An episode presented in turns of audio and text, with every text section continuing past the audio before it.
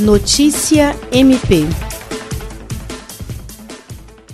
O Ministério Público do Estado do Acre ofereceu denúncia para que seja pronunciado e julgado no Tribunal do Júri o acusado de matar José Augusto de Freitas, dia 17 de setembro de 2019, no bairro Belo Jardim.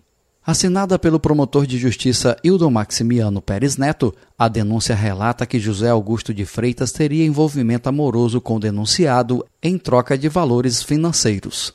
No dia dos fatos, os dois permaneceram juntos na residência da vítima, que acabou sendo atacada e espancada pelo denunciado com vários golpes de faca pelo corpo, vindo a degolá-la.